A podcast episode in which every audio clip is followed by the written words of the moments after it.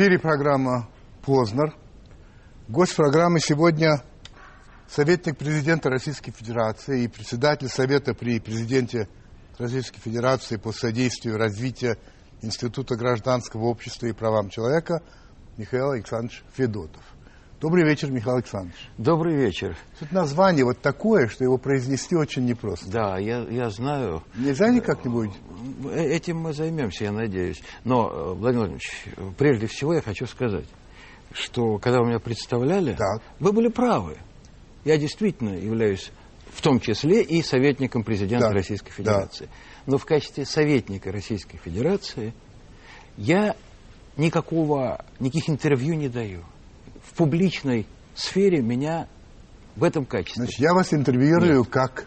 в данном Только случае, как председателя председатель. совета, да. Как Договорились. председатель совета, да, безусловно. Хорошо. Как всегда, начинаем с вопросов, присланных на сайт Первого канала нашими зрителями, узнавшими, что вы у меня будете в гостях. Олег Витальевич Ким спрашивает вот что. В интервью радиостанции «Эхо Москвы» вы заявили, что, дальше цитата, что вы глубоко беспартийный человек. Неужели сегодня в России нет ни одной партии, политические цели и задачи которой были бы близки вашим убеждениям? Или все-таки вы сознательно дистанцируетесь от тех или иных политических сил? Хороший вопрос. Красивый. Я действительно э, глубоко беспартийный человек, и э, я свято хранил эту свою беспартийность э, в течение всей своей жизни при советском строе. А, И только в начале 2000-х годов вот оскоромился, э, согласившись э, принять участие в работе э, Союза правых сил. Да, да. Да, и вот был членом федера- федерального политсовета этой партии, но м, вышел оттуда на очередном их съезде, когда э, я поставил перед съездом вопрос, от- это был, были президентские выборы, и я поставил перед э, съездом вопрос о том, что мы должны поддержать на этих выборах нашего товарища Иру Хакамаду, которая выдвинула свою кандидатуру. Я сказал, мы понимаем прекрасно, что шансы у нее равны нулю. Мы это прекрасно понимаем. Но она наш товарищ. Мы должны ее поддержать. Ну, просто как девчонку из нашей компании.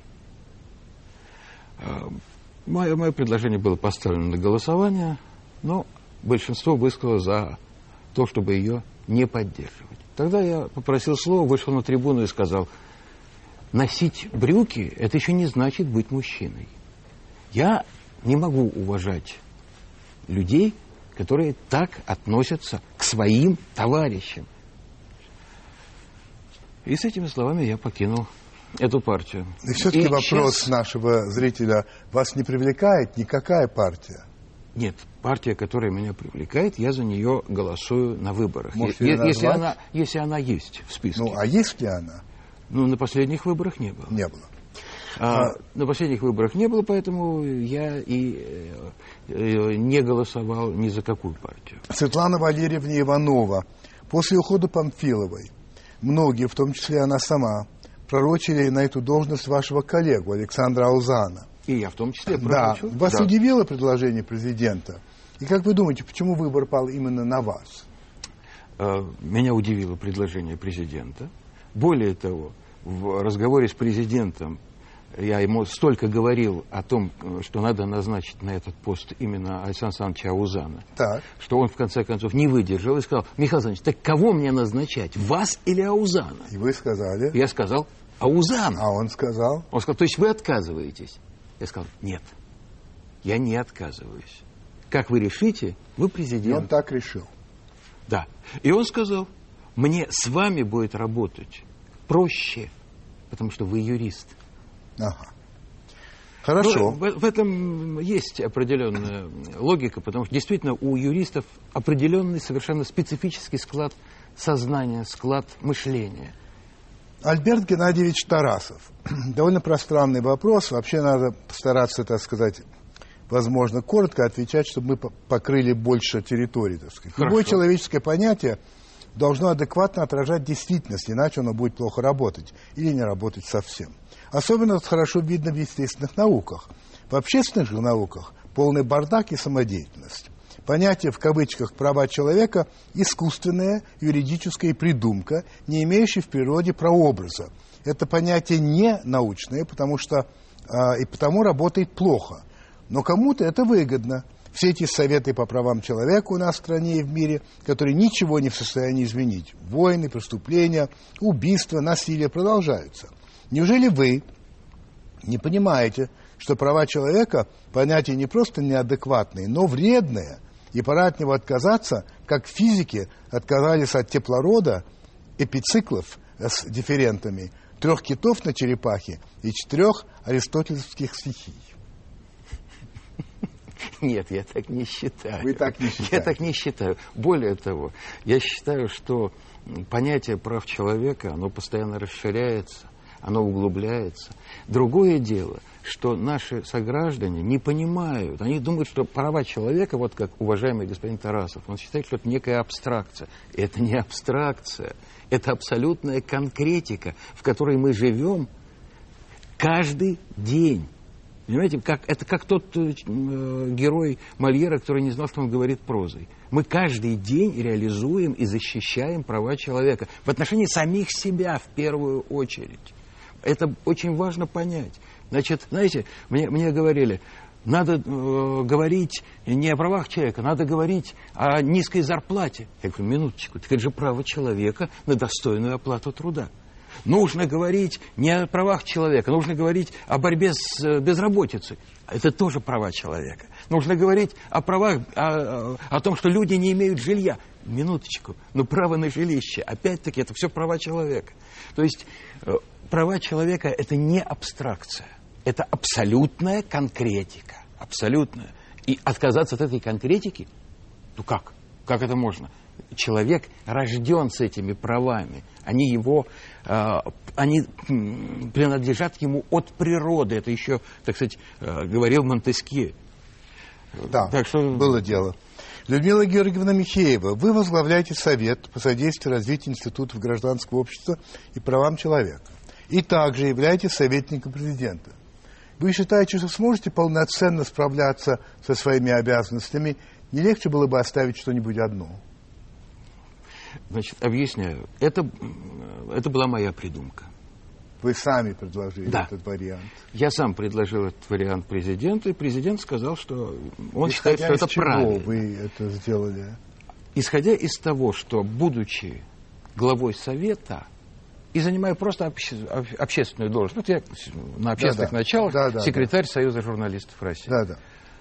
Я могу очень мало что сделать для продвижения решений самого Совета.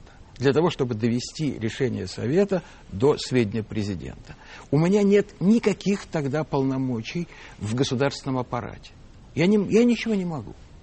Я глава Совета, но я не могу ничего сделать для того, чтобы Совет что-то сделал. Uh-huh. Понимаете? А президент со мной согласился и сказал, да, если вы будете советником президента, это усилит позицию Совета, усилит его бюрократическую силу повысить. Разумеется. И сейчас э, я думаю, что, в общем, это было правильное решение. Хотя э, меня об этом предупредил и Дмитрий Анатольевич. Он сказал, но, Михаил Александрович, вы понимаете, что вы тогда теряете часть своей независимости? Я говорю, Дмитрий Анатольевич, но я теряю часть своей независимости, принимая ваше приглашение стать председателем Совета. Я уже теряю часть своей независимости. Но но только часть. Потому что э, я думаю, что всей своей предшествующей биографии я уже доказал, что я являюсь человеком э, самостоятельным, независимым. И если я считаю, что это черное, я говорю, что это черное, а не белое. Святослав Владимирович Коренев. Э, вас все знают как создателя закона о средствах массовой информации. По сути, одного вы, из. Одного, вас трое. Это ну, да. не все, может быть, помнят. Да. А в России По сути, все делают на троих. Вы первым сформулировали отмену цензуры на государственном уровне. Оцените по пятибальной шкале ситуацию со свободой слова у нас в стране сегодня. Три с минусом. Владимир Валерьевич Дроздов. Как вы считаете, такие проекты, как «Дом-2», это свобода в СМИ или деградация? Свобода предполагает и возможность деградации тоже, к сожалению. Но Здесь, понимаете, здесь э, нужны ориентиры, нужны камертоны для того, чтобы наше телевидение развивалось. А у нас с камертонами очень плохо. У нас э, с свободой на телевидении плохо. Вот со свободой дискуссии, со свободой э, кон политической конкуренции. Этого практически почти нет. Вот я, я говорю не о нишевых каналах. Понимаю. На нишевых каналах там это все есть. А вот на общефедеральных каналах универсального программирования этого нет. Ну, согласитесь, что на нишевых каналах, каналах, к которым можно относить и региональные каналы, зачастую губернаторская власть, к примеру, а, делает еще гораздо менее возможной какую-либо свободу. Абсолютно с вами согласен. И обратите внимание на то, что сказал президент в последнем послании. Мы к этому подойдем да. еще, да. А, ну подойдем хорошо. Подойдем. Так, так, тогда, тогда мы закончили вопросы от наших зрителей. Сейчас мы уходим на рекламу, но сами не уходите никуда.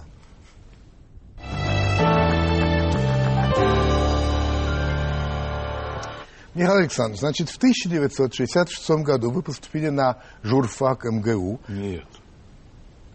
Нет, я никогда не... На юрфак, простите. Да, на юридический факультет. Да, юрфак МГУ. А через два года... Хотя 60... хотел поступить на журналистский, действительно. В 68-м, через два года, вы были отчислены за участие в правозащитном движении. Что это было за участие вообще? Что вы такое сделали?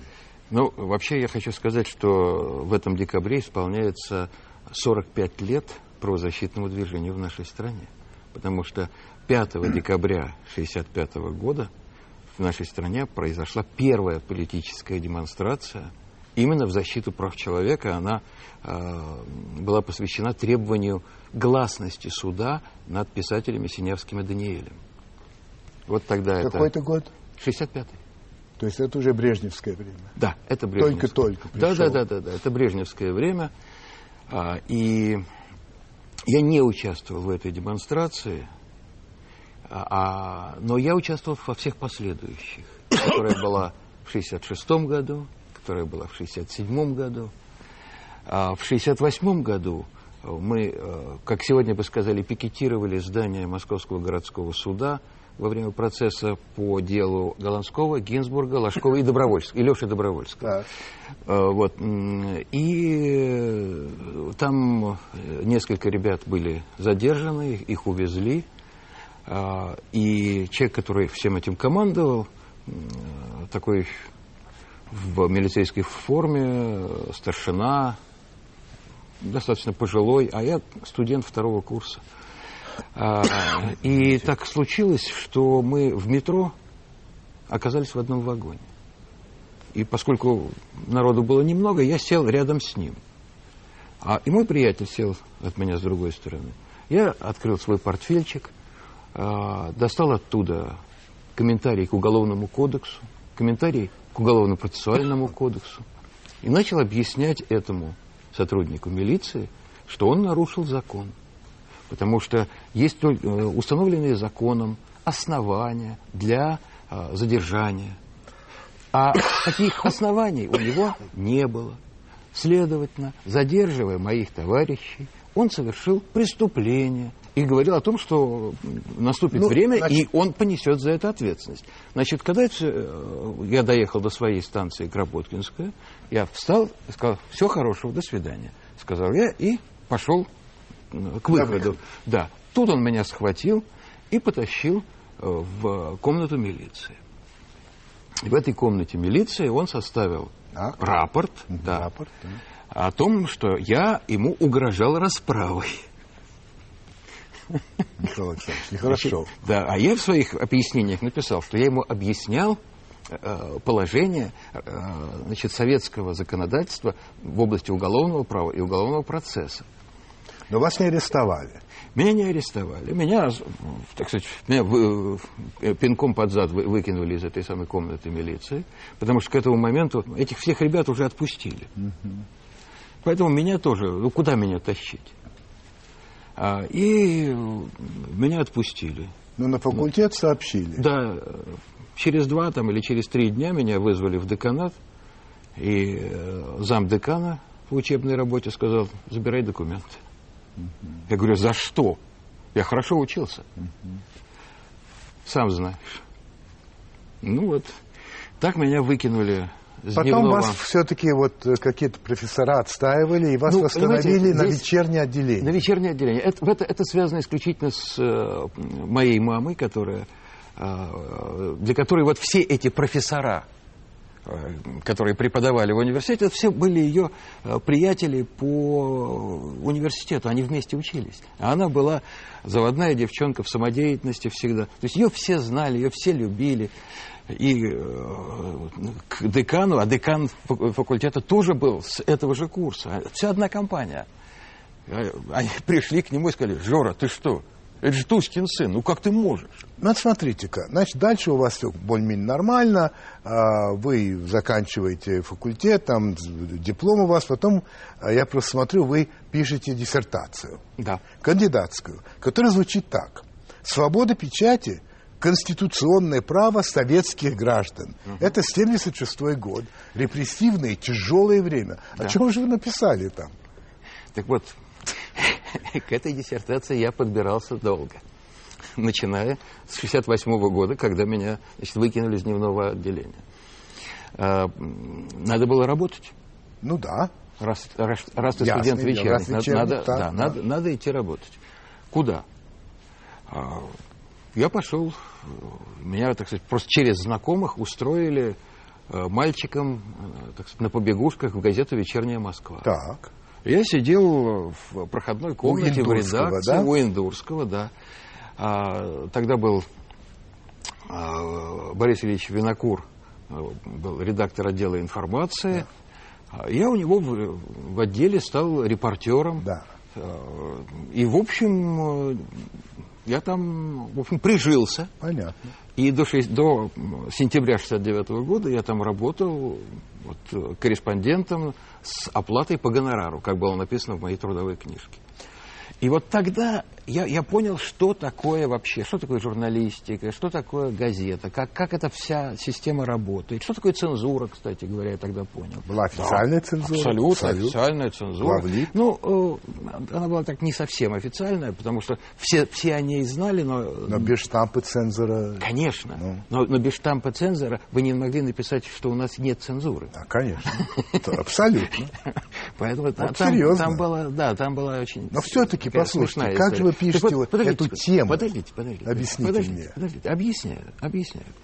Значит, вот я тогда попробовал, что такое журналистский хлеб. И перенес это все на свою учебу в университете. Так. Начиная с третьего курса, я писал э, курсовые работы на тему. Вот первая у меня работа была на третьем курсе, называлась «Ленин о свободе печати». На четвертом я написал «Ленин и КПСС о свободе печати».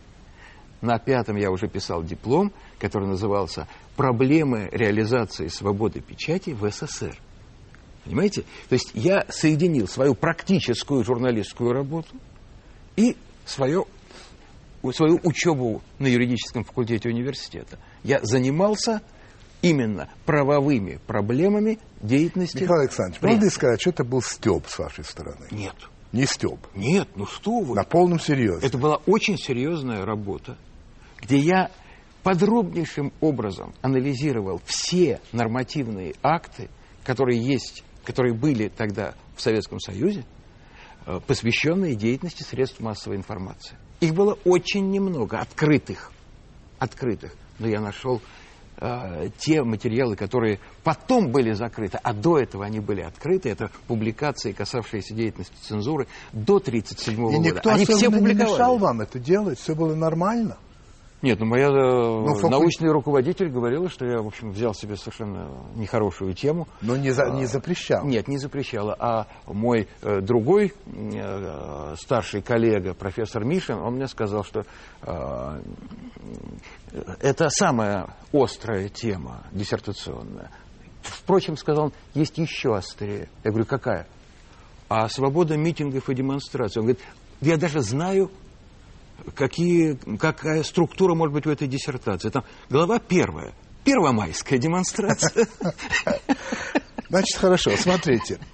Я не буду вас спрашивать о ваших титулах. Вы как-то пошутили, что у вас их столько, что вы чувствуете себя, себя как ежик, который да. шел по лесу, и листья все значит, накалывались на его иголки, и вот вы несете это, их слишком много. Но действительно, их было очень много. Вы занимали всякого рода высокие а, должности. А, но просто времени нет а, сейчас, чтобы об этом подробно говорить. А... Ну, Владимир Владимирович, я э, всегда сравнивал э, себя с другими ежиками, которые проходили не через э, кучу опавших листьев, а через, а через кучу опавших яблок. Да, им, конечно, да, им, да, им, им получше, конечно. Им, конечно, крупно повезло. Поэтому они, пройдя через все вот эти самые э, механизмы власти, э, некоторые вынесли много яблок. Понимаю. А у меня только листья. Да, да. Значит, вот из ваших, из содержания вот ваших э, диссертаций, статей, которых множество, э, книг, явствует, что вообще средства массовой информации, э, положение э, их, это ваш конек, это то, что вы да. всегда этим занимались и так далее. Вы были соавтором одного из самых либеральных законов в нашей стране, Речь идет о законе о печати, который вы делали вместе с э, Энтином и, и Батуриным. И Батуриным. Вы, а, когда Верховный Совет Российской Федерации, кажется, внес поправки, хотел внести поправки в этот закон в 1993 году, вы в знак протеста подали в отставку, а были тогда министром, если я не ошибаюсь. Да, я был министром да? печати. Я, я, я сказал, что я, я, как министр, я должен буду выполнять Понятно. этот закон. Вам принадлежат слова. Но как человек я не хочу этого делать. Вам принадлежат слова. Если у вас будет, если у нас в стране будет свобода слова, у нас будет все. У нас будут продукты питания, у нас будут хорошие автомобили, у нас будут хорошие условия жизни. У нас будет все у нас не будет свободы массовой информации, у нас не будет ничего. Объясните скептическому зрителю, почему вы так считаете, что от свободы слова зависит все остальное. Потому что свобода слова – это гарантия всех других свобод. Вот. Объясню. Объясню. А, судье, на судью начинают давить. Так. От судьи требуют, чтобы он э, принял то или иное решение. Так. Куда ему бежать? Куда? В независимые СМИ, которым он рассказывает о том, что на него давят, и это становится достоянием гласности, и общественное мнение требует тот, кто давит на судью, должен уйти в отставку, должен сесть в тюрьму Судом и так понятно. Далее. Продукты дальше, питания дальше, причем? Дальше, а? Продукты питания причем? У нас будет все, вы говорите, будет хороший автомобиль, если будет с собой. При чем тут это? А потому что свобода предполагает развитие... Э, свобода, это, свобода слова предполагает развитие всех демократических институтов. И одновременно она активизирует человеческий потенциал. Понимаете, мы должны стать свободными людьми. А свободные люди – это люди, которые свободно мыслят, которые свободно говорят, которые слушают и смотрят все, что им э, хочется смотреть и слушать. И тогда они, они свободны, они интеллектуально свободны у них э, раскрепощено их э, творческий потенциал, их, их воображение раскрепощено. А как говорил великий Эйнштейн, бывают случаи, когда воображение важнее, чем знание даже. Но при этом вот эта вот свобода, с точки зрения многих э, граждан нашей с вами страны, приводит ко всякого рода довольно омерзительным вещам. Ну, дом-2 это, так сказать, мелочи. Но это та плата, что ли, которая приходится... Эм... Дело не в плате. Дело не в плате. А, для всего в жизни должно быть свое место. Ведь мы же с вами знаем, что, например, есть такая вещь, которая называется помойка. Помойка? Помойка. Ну, нужна помойка. А как? Нужна, без этого куда? Нужна. Без, без этого ни, никак. Но нам ни, никогда не придет в голову э, ставить помойное ведро посреди гостиной или посреди спальни. Вы согласны с определением Черчилля, причем я не буду цитировать его точно, что, конечно, э, демократия далеко не идеальные, не идеальные э, общественные устро... или политические устройства, но это лучше из того, что мы знаем. Если хотите, я э, не, не только соглашусь с этим действительно э, известным постулатом Уинстона Черчилля, но я вам подойду к этому вопросу и с другой стороны, с христианского вероучения. Потому что а, Господь дает человеку свободу чтобы он либо спас свою душу, либо нет. Все люди в этом плане абсолютно свободны. Ну, вы говорите, как человек равноправны. верующий, Михаил Александрович. Да. Ну вот вы говорите с человеком неверующим. Но, Но это нам не мешает не разговаривать. мешает совершенно. То есть свобода, эм, внутренняя свобода не есть прерогатива религиозного человека. Внутренняя свобода, на мой взгляд, внутренняя свобода это самое главное, что может. Согласен. Самое главное. И, И, в а, принципе, свойственно всякому человеку, если только Ну, его не давят. Ну, э, свойственно не- далеко не, не всякому человеку, к сожалению, потому что я вот по опыту При рождении, применения... При рождении, да. А Но дальше? по, по опыту, даже вот по опыту э, внедрения закона о средствах массовой информации, я могу вам сказать, не всем, далеко не всем нужна свобода. Это точно. Мы, Третий... мы в своем законе мы дали свободу. Мы сказали, берите. Да, ну, Кто-то взял. Да, а кто-то- а кто-то сказал, зачем она мне? Третий президент Соединенных Штатов Америки, Томас Джефферсон, автор Декларации о независимости, подвергался э, абсолютно разнузданным, разнузданным нападкам газет. Ужасным, ужасным. Клинтон просто отдыхает. И в частности об этом он говорил так. Нет никакой правды в этой газете, кроме рекламы. Да и в этом я сомневаюсь. Тем не менее, ему принадлежат слова. Если бы я был вынужден выбирать между правительством без газет или газетами без правительства, я без минуты сомнения выбрал бы второе. Вы этот взгляд понимаете? Понимаю. Понимаю. Потому что если есть свобода прессы, то будет и ответственное правительство, то будет и независимый суд. А если нет свободы прессы, то вы даже не узнаете о том, есть у вас своб- э, независимый суд или нет. Вы даже не узнаете, у вас ответственное правительство или, или безответственное. Вы не узнаете, нарушены права человека в соседнем доме или не нарушены. Вы ничего не узнаете. Вы будете э, рабом пропаганды и манипулирования. Поэтому очень важно развивать свободу. И слава Богу, что появился интернет. Слава Это Богу. правда, да. Вы проработали более 40 лет в журналистике. И говорите, я оцениваю ситуацию со свободой СМИ в России крайне критически. А нынешнее вот состояние свободы слова в стране вы довольно смешно называете его кисло-горьким. При этом говорите, в отличие от кисло-сладкого, этого есть не хочется, хочется выплюнуть. Что делать? Как можно все-таки подсластить это блюдо? Я вам скажу, значит, здесь целый клубок проблем. Клубок. Свободу одни понимают как возможность заработать, другие как возможность высказаться.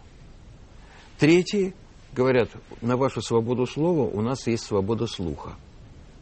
И мы не слышим то, что, ну, все те крики, которые раздаются а, из, из наших средств массовой информации. Мы просто на них не обращаем внимания. Собака лает, караван идет.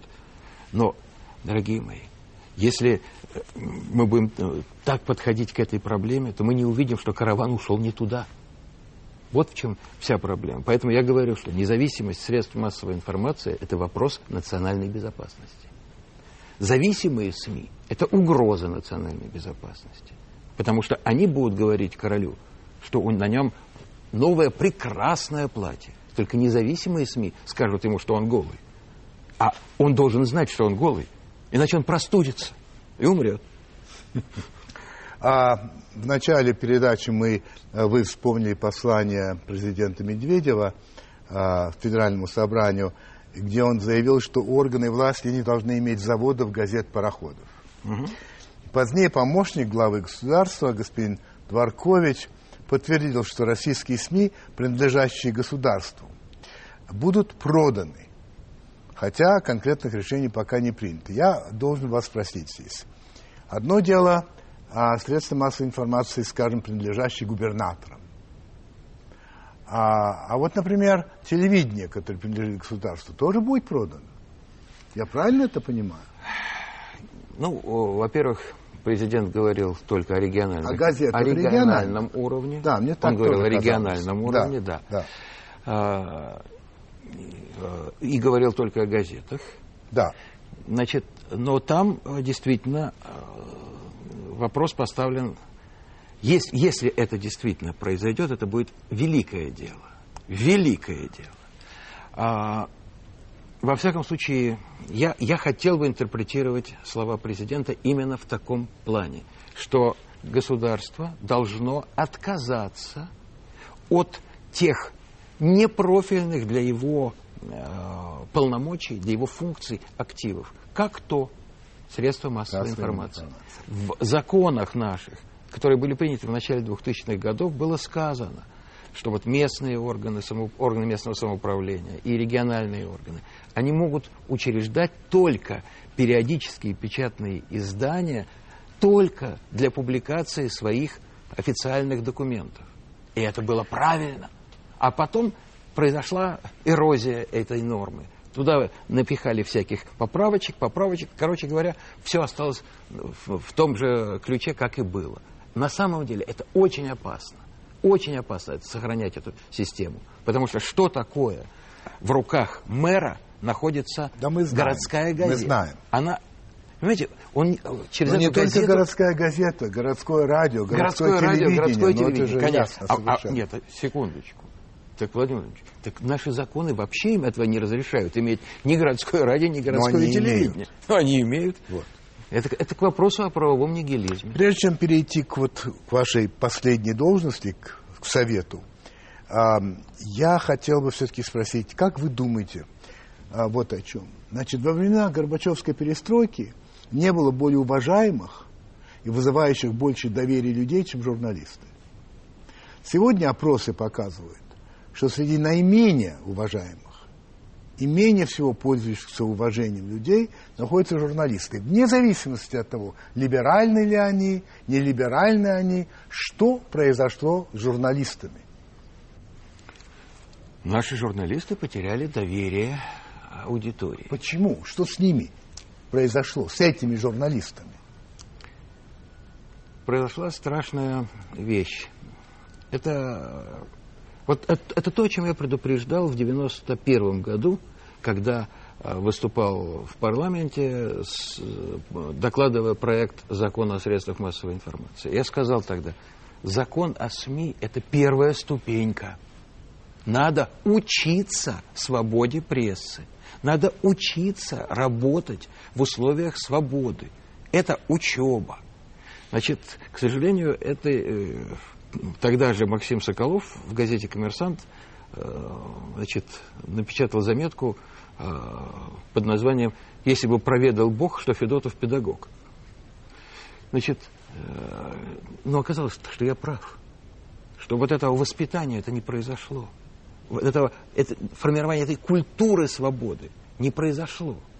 Для одних свобода массовой информации – это возможность зарабатывать деньги на э, заказных материалах. Но заказная журналистика – это не журналистика. А настоящая журналистика сегодня в России опасное дело. Да, кто безусловно. убит, а кто избит. И при этом а, никого не находят. Или почти никого не находят. Это отсюда у некоторых людей возникает мысль, так может быть не хотят их находить? Может быть и хотят, чтобы журналистов а, честных вот таким образом с ними обходились? Вы знаете, это по-разному бывает. Это бывает по-разному. Например, э, убийц Ларисы Юдиной нашли.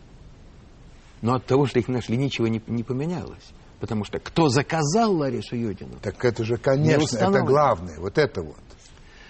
Да, конечно. Но заказные преступления, они всегда самые тяжелые. Впрочем, э, история с убийством э, зампреда Центрального банка показывает, что когда хотят, так могут и найти. Вот об этом. Так может не хотят? Как? Неужели вы так думаете? Нет, я не думаю, что не хотят. Я, я боюсь, что не могут в значительной степени. Как правило, не могут. Потому что очень многие профессионалы уже покинули, давно покинули ряды наших правоохранительных органов. Я просто знаю этих людей. Говоря И вы знаете, я прошу прощения. Да. Вот просто как бы мы чуть-чуть Да, на да. эту тему вышли. Пожалуйста. Поэтому я хотел бы сказать, вы знаете, мне кажется, что если у нас действительно будет принят хороший закон о полиции, а, такой, какой нужен нашему обществу, а, и действительно будет создаваться вот новая правоохранительная структура, новая полиция, не перелицованная милиция, а новая полиция, то а, было бы очень важно э, бросить такой политический призыв вернуться туда, в эту структуру, вернуться тех профессионалов, которые там работали и которые ушли оттуда, просто пот- потому что они не захотели участвовать в развале э, правоохранительных органов. Интересно, Я как знаю таких получается. людей. Сегодня Они, они вполне э, хорошо себя Я- чувствуют. Они, кто-то только- преподает, кто-то в бизнесе, кто где. только что мне пришла Но я мысль думаю, в что многие из них могли бы вернуться. Сегодня 12 декабря, день Конституции. Да. Да? Значит, смотрите, как интересно получается. Вы как-то сказали в ответ на вопрос, как бороться с пренебрежением нормам Конститу... нормами Конституции. Ответ. Значит, вы говорите так. Ответ давно уже прозвучал с высоты Московского Кремля. Чтобы навести порядок в стране, нужны независимая пресса и сильное гражданское общество.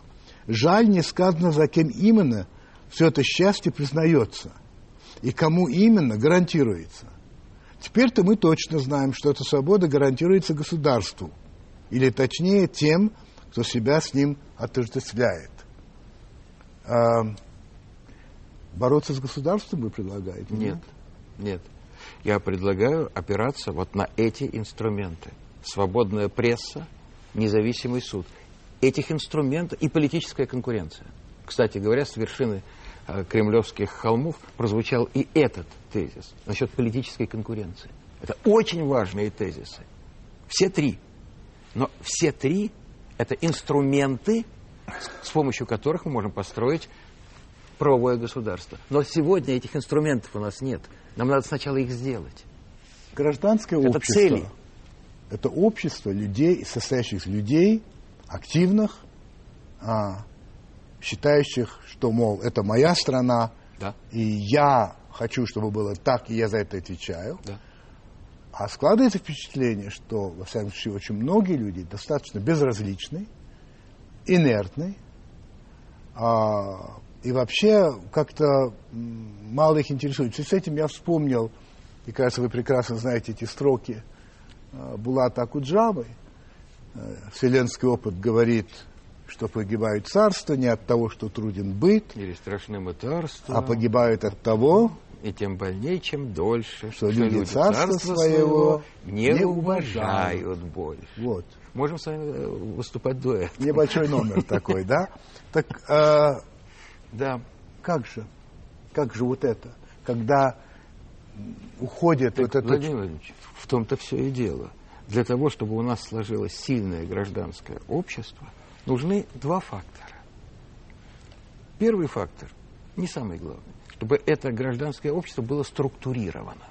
Вот как это в той же Америке, в той же Великобритании, в других странах. Там очень структурированное, Так. очень разветвленное гражданское общество. И второй фактор, самый главный, чтобы были граждане. Во, Граждане. А У нас как? граждан очень мало. вот именно. У нас граждан очень мало. Ну, не завозите их из других есть, стран. только вот Ну, тогда- правильно. А как? Вы видите какой-то путь, при котором э, Да, возникнут Да. граждане? да, да. Значит, во-первых, это воспитание. Воспитание в первую очередь в семье.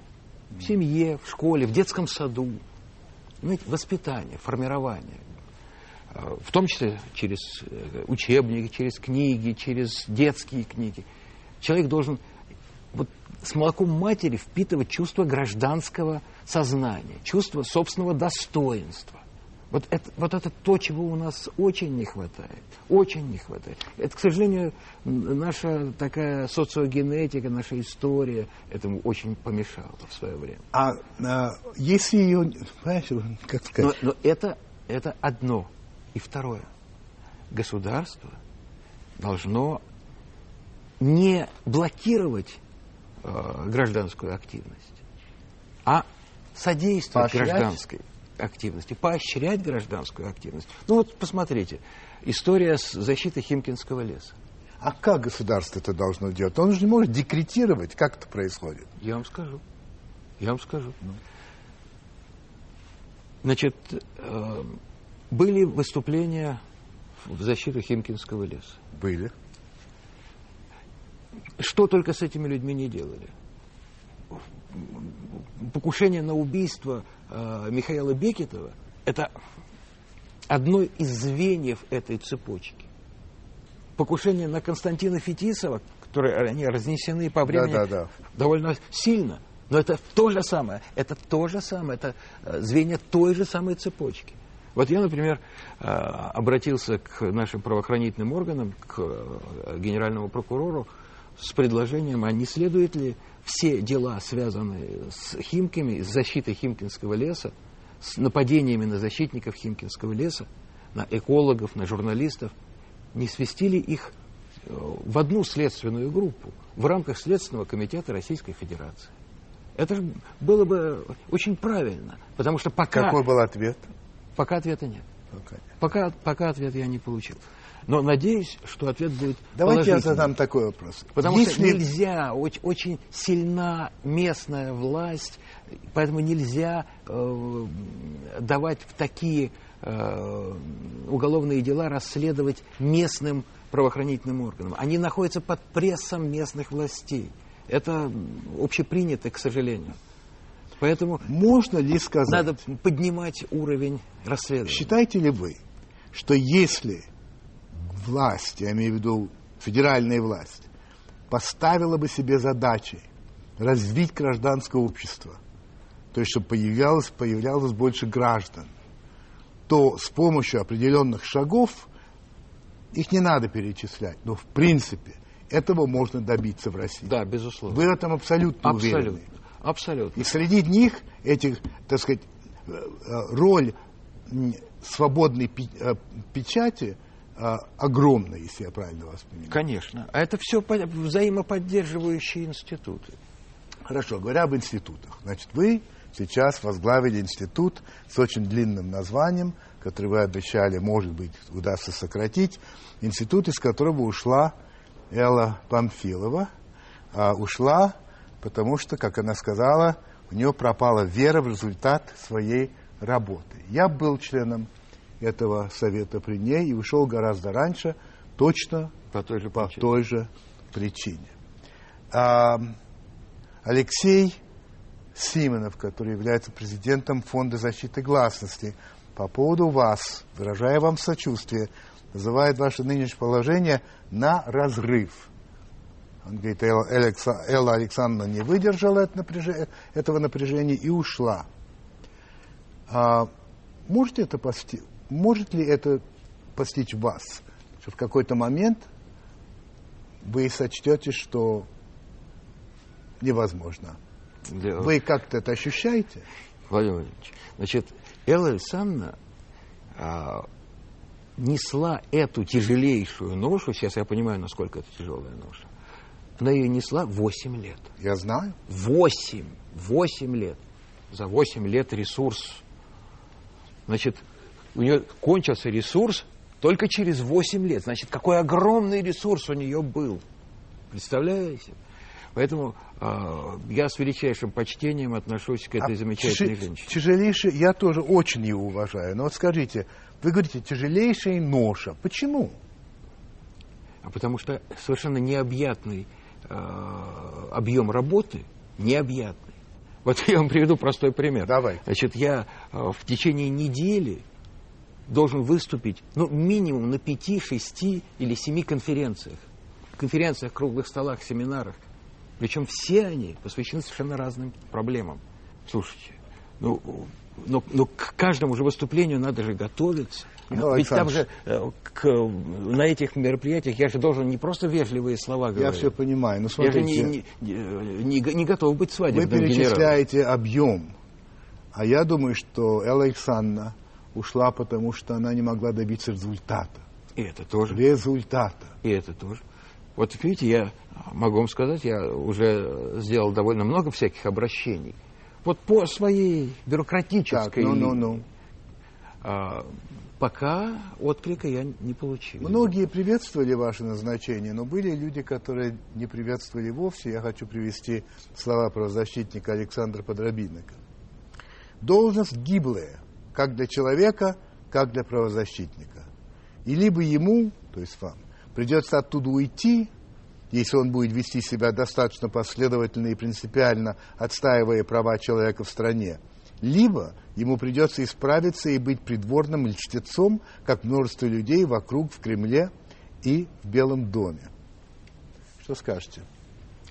Э, Нет, быть э, льстецом мне как-то не пристало. Понятно, но он говорит, А- что у вас выход либо не справиться и уйти, либо А почему, а почему- а почему не...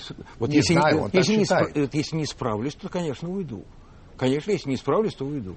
Но пока я не могу сказать, что я не справился. Я э, надеюсь, что что-то удается сделать. И э, кое-что действительно удается сделать. Кое-что кое-что получается. И те изменения, которые происходят, э, они связаны не со мной. Они связаны с Советом, они связаны с президентом, они связаны с общим изменением, небольшим, но изменением в нашей жизни. Понимаете, здесь, э, когда воздух в комнате спертый, то не надо открывать окно. Достаточно чуть-чуть приоткрыть форточку, и уже начнется э, движение воздуха. Вот у нас Хорошо. сейчас мы видим примерно такую ситуацию. А, довольно интересно, на мой взгляд, то, что а, вы говорите по поводу изменения в общество, вы говорите о десталиниз- десталинизации, в этом, что вообще а, нет, вы не говорите об этом. Нет. Тогда объясните, о чем. Я не потому говорю что о я десталинизации. прочитал эти слова где-то. Владимир, Пожалуйста. вот в в этом вся прелесть наш- наших СМИ. Я, я их люблю, я э, Вы посвятил защищаете. их, э, да, их защите, посвятил всю свою жизнь, но э, непрофессионализм наших журналистов меня потрясает, всегда потрясает, к сожалению. Началось это с моих первых интервью, с моего первого выступления вот в новом качестве. Я сказал тогда, что Совет на очередной встрече с президентом намерен обсудить с главой государства три вопроса. Так. Один вопрос о защите интересов детей и семьи. Так, Второй вопрос о судебной и полицейской реформах. так. И третий вопрос о десталинизации, который мы рассматриваем как условный, условный термин, исключительно условный, потому что речь идет о гораздо более серьезной проблеме, о преодолении пережитков тоталитаризма в общественном сознании. Вот что я сказал тогда. Значит, какова была реакция наших СМИ? Ну, Они совершенно не Но, обратили увы, внимания Увы, увы. Но на самом ни деле... на семью, ни на детей, ни на судебную и полицейскую реформу. Они вцепились в эту самую Понятно. тему десталинизации. Хотя я подчеркиваю, я сказал, десталини- мы, мы называли у себя, внутри Совета, мы называли ее, эту, про- эту тему про- проблемой десталинизации исключительно условно, просто короткое слово. Когда это должна встреча состояться? Мы планируем, что она, мы надеемся, я бы сказал так, что она состоится в середине января.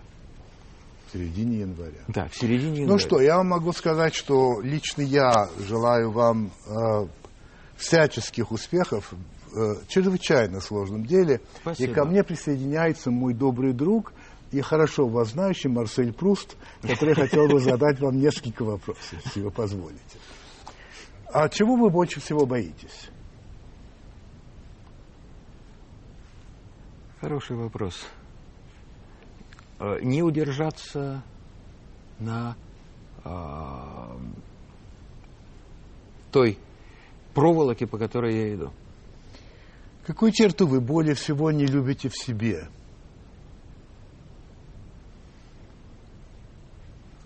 Аккуратность высказываний. А в других? А в других, наоборот, неаккуратность высказываю. Какой недостаток вы легче всего прощаете? Ошибки. А не прощаете никогда? Глупость и лень. Кто ваш любимый писатель? Для вашей Ой. родной. Ой, для меня их, я их люблю очень многих, но если говорить о любимом прозаике, например, Да. то это Бунин.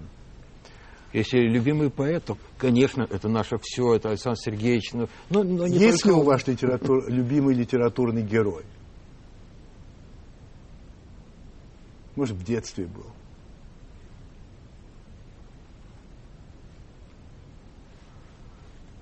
Литературных героев у меня много. Есть один литературный герой, которого я не люблю. Ну-ка. Вот я не люблю Емелю из э, сказки про Емелю и Понятно. э, эту самую э, щуку. Тогда вы Обломова не должны любить. Обломов это немножко другое, это тоньше. Это, Ну, это- это, это конечно. философия. А каким бы, каким бы талантом вы хотели бы обладать, которого у вас нет, очевидно? Музыкальным. Какая ваша главная слабость?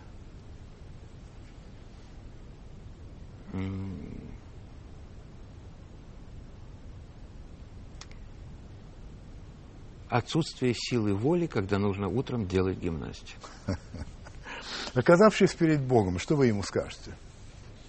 Я сделал все, что мог. Это был Михаил Александрович Федотов. Спасибо большое. Спасибо.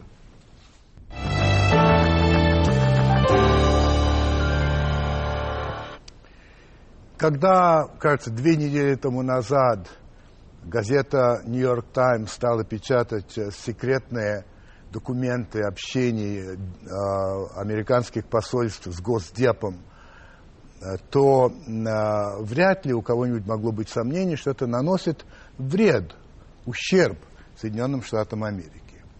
И вот, мотивируя свое решение все-таки печатать эти материалы, несмотря на ущерб, главный редактор газеты «Нью-Йорк Таймс» Билл Келлер написал довольно пространную колонку а, в газете. Естественно, я не буду ее всю читать вам, но я хотел бы привести, ну, сообщить вам или вашему вниманию представить а, то, что мне кажется самым главным в этом рассуждении. При этом а, мой перевод чуть-чуть коряв, но под- это потому, что я стремлюсь к максимальной точности, а не к красотам языковым. Итак, вот что написал. Газета «Таймс» считает, что эти документы служат важному общественному интересу, освещает цели, успехи, компромиссы и неудачи американской дипломатии в такой степени, с которой не могут сравниться другие отчеты. Но главная причина публикации этих статей заключается в том, что эти телеграммы рассказывают неприукрашенную историю того, как правительство принимает свои главные решения. Решения, которые обходятся стране дороже всего в плане жизни и денег. Они проливают свет на мотивации и в некоторых случаях на двуличность союзников, пользующихся уважением и помощью Америки. Они освещают дипломатию, окружающие две современные войны и несколько стран, в частности Пакистан и Йемен, где растет американское военное участие. Как бы ни было страшно публиковать эти материалы, несмотря на официальные возражения, было бы самонадеянностью сделать вывод, что американцы не имеют права знать о том, что делается их именем. Удачи вам и приятных сновидений.